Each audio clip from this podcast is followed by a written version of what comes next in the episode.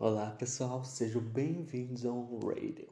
E agora estamos com a primeira parte que vamos falar desse álbum que merece 12, 13, 14 partes. É, mas será, é, é, acredito eu, três partes. E que é o álbum da Lauryn Hill, The Miseducation, The Miseducation of Lauryn Hill, né? Que foi um álbum que foi um, um uma rapper uma das mais premiadas no Grammy e até hoje agora tá tendo muitas rappers ganhando como a Megan, a Cardi B, é, acho que são essas, né? Mas já tiveram Easy, é, Lil Kim, Missy Elliott. E é uma coisa muito boa, né? Porque mostra que o rap está crescendo bem, né? E no álbum, né? Eu acho muito interessante a faixa que abre, né? O intro, né? Começa a introdução como se fosse na escola mesmo, sabe? Então foi uma coisa muito bem pensada. E tem, tem muitas coisas que eu vejo na internet as pessoas comentando, né? Fala, ah, porque o álbum é mais do R&B do que rap. Mas eu acho assim que não tem nada a ver. Porque ela não ficou muito presa em rap e nem mesmo em R&B. E só em The Whoop The Thing mostra muito mais significado do que a maioria das coisas que estão sendo lançadas hoje. E todo o álbum ele traz um significado. Isso aí eu não acho um significado de um gênero só. É um significado de artista, sabe? Nunca eu vejo Lauren Hill como uma rapper, femi rapper feminina. Eu acho que ela é muito mais além disso, ainda mais pela história de tudo conta, de tudo que conta nesse álbum. E até meu TCC foi sobre a Lauren Hill, que é e aí passei, acho que passei por com oito, é, tirei oito, assim, então foi, foi muito bom é, como as coisas aconteceram, né? Como eu expus, né? A letra sobre o do Up The Thing e falei sobre o que, que tinha atrás da letra, né? Que nem mesmo eu sabia. Então fui pesquisando, escrevendo e no fim consegui sim passar. Realmente foi incrível trazer essa letra porque tem muito significado. E nesse TCC foi sobre é, ela e a Nicki Minaj, né? No qual eu ia falar. Esperem aí, deixa eu é, ajeitar aqui o microfone. Então, eu ia falar falei, na verdade, sobre a, o feminismo no rap. Como seria na fase da Lauryn Hill comparado com a da Nicki Minaj. Então foi feito muito uma relação disso, né? Mas isso aí é meu TCC. Um dia eu venho e falo como que foi, como comecei a elaborar tudo. Vocês me digam aí. E as perguntas é, em breve estarei pondo lá no Insta. Acho que nessa semana eu já vou pôr para já ter mais assuntos.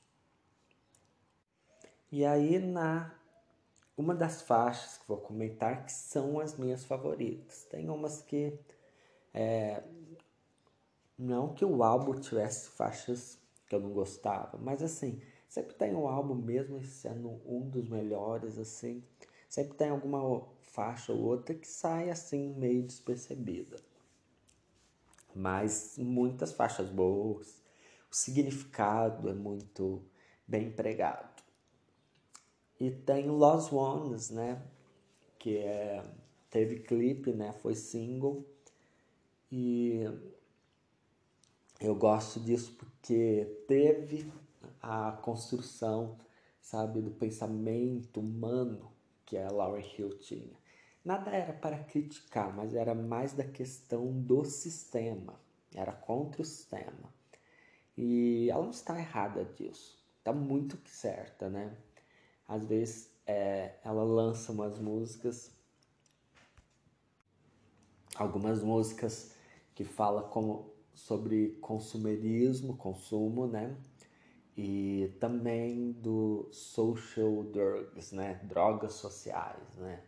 Então eu acho que ela meio que traz uma mensagem, não é nada para vender, nunca foi para Lauren Hill vender. Nesse álbum, se vendeu, é porque foi verdadeiro. Anos 90 tinha muito dessa coisa, de você falar a sua verdade.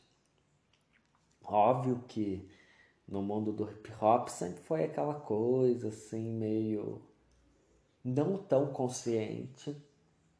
É, quer dizer, teve a sua consciência, mas é, em algumas partes é, se focavam muito nessa coisa de ah, pegar mulher, droga, sexo, sabe?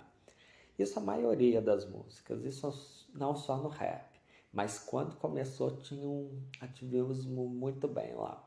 Claro que eu não posso falar, né? Porque tem toda essa questão do lugar de fala, mas eu digo que eu ouvi.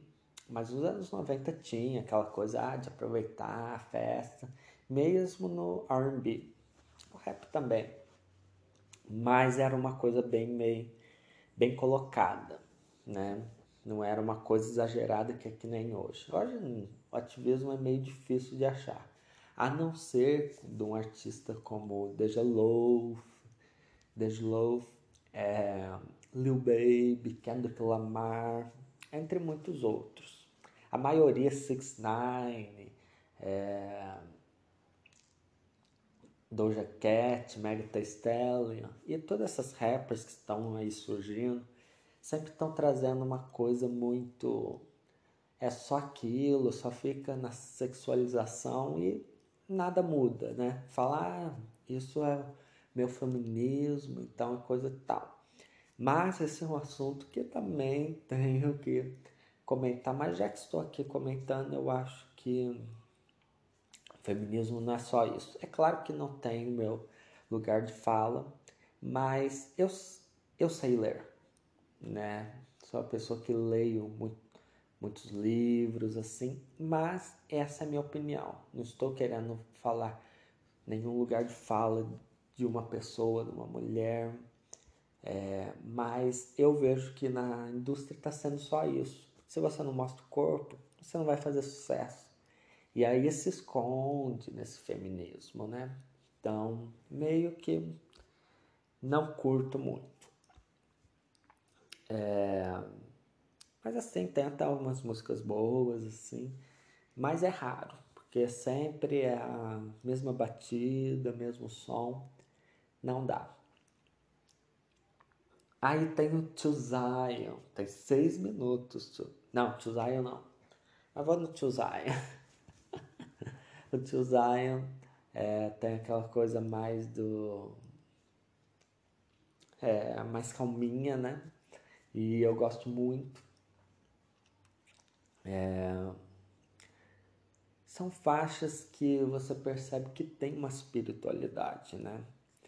É, em torno delas.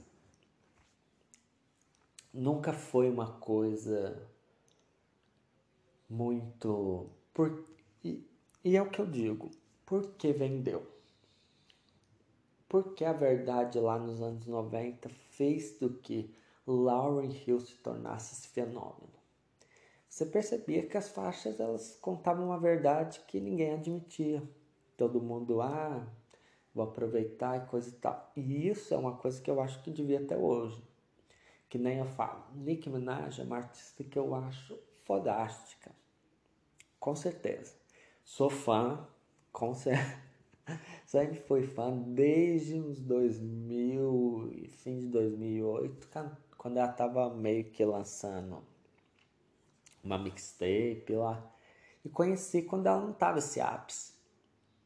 Aí ela começou chegando assim, e para mim sempre se inovou. Não tenho o que reclamar dela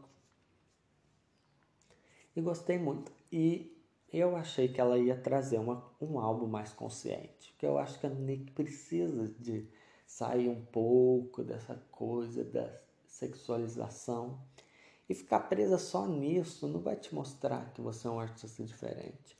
E é isso que a Lauren mostrou. Pulando agora para o X Factor, é, Fator X ou Fator X, que fala sobre uma desilusão amorosa e é, é o lado R&B e quase foi o número um.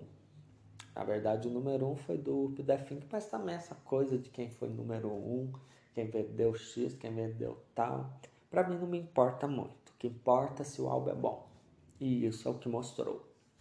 Que é muito bom, interessantíssimo o álbum. E, você percebe a influência jazz, soul, tem muito no álbum. Uma coisa assim, se fosse lançado hoje, eu acho que a faixa principal, que depois eu vou falar, eu acho que seria mal interpretada pelo povo hoje que milita sobre tudo, não pode gravar um filme tal e disse alguma coisa, ah, porque é homofóbico, não sei o que, que eu sou, claro, assumidamente gay, né? Mas eu sou da, da linguagem que eu luto pelo meu, né? Eu luto pelo meu e nunca vou deixar que alguém me desrespeite. Nenhuma hipótese. Eu luto pelo meu e ótimo, você luta pelo seu. Vai ficar na internet, você não vai lutar por nada. Na verdade, você só quer ficar falando, você só quer ficar mandando hate para os outros, porque a maioria das pessoas que eu vejo no Twitter, que eu tenho uma conta até desse do podcast do One Radio, mas também tenho uma fanpage. Estava meio rouco aqui, mas vai melhorando. Tem que me lembrar de beber uma água enquanto estou aqui. Nem tem uma água, mas está meio longe lá da minha cozinha. É, então, eu tenho uma conta do, do fã clube, né, da Trina, que é uma rapper que eu gosto muito, sou apaixonado. E aí eu sempre vejo gente lutando assim sobre contra o racismo, tá certo, em algumas situações, mas de 10 situações, duas estão certas. Que nem foi o caso da Tula Luana, que foi xingou a Nicki Minaj, não sei o que, que ela não poderia mudar a cor dela. Isso eu achei errado, né? E mas você vê que a maioria do povo eles falam contra o ativismo, contra o ativismo não, contra o racismo e toda essa situação, mas você vê que elas são pessoas raivosas por outros artistas assim é, sei lá, não sei o que. Tem um que é fã da da Cardi B, não sei, um tem fã de Nicki Minaj, um tá xingando o outro, sabe? Coisa bem de criança, adolescente, brigando por artista, ai, Cardi B não presta, ai, não sei o que, Nicki Minaj tá. ai, não sei o que, do Jaquete não é artista, não é rapper, ai, não sei o que. E aí eu fico numa situação porque eu no meu fã clube eu ponho, eu me.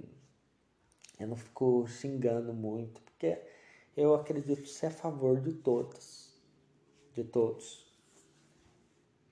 É, então eu fico bem lá na minha, sabe? Em cima do muro, que eu sou uma pessoa assim. É, defendo o meu quando é para defender, mas também não fico me infectando por por pouca gente. Olha, o que, que vai o assunto da Laura Hill, né, gente? Ai. Mas isso já vindo relacionar a sociedade de hoje com do Up da Think. A letra, ela.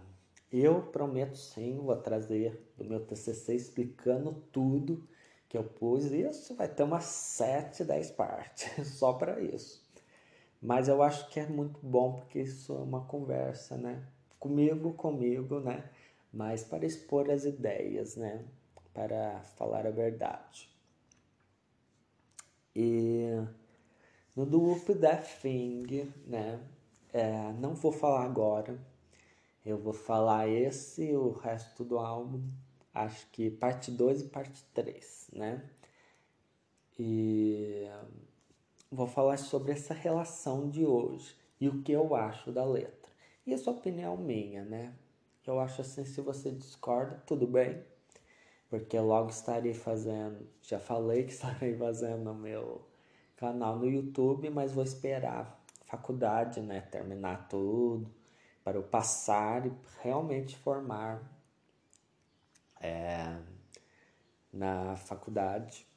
E depois de tudo isso, é, eu vou fazer o canal, né? Eu estava falando assim que estava esperando acabar a primeira temporada, mas não, acho que já vou começar editando, porque vai ter muito vídeo, que é desde o primeiro. Mas acredito que dê certo sim. Bem, gente, essa foi a primeira parte do The Miseducation of Lauryn Hill. Vocês viram que foi que foi uma conversa que levou para vários assuntos, mas é assim. A conversa é desta maneira, não é? Até a parte 2, gente. É, esse foi o On Radio. Até a parte 2.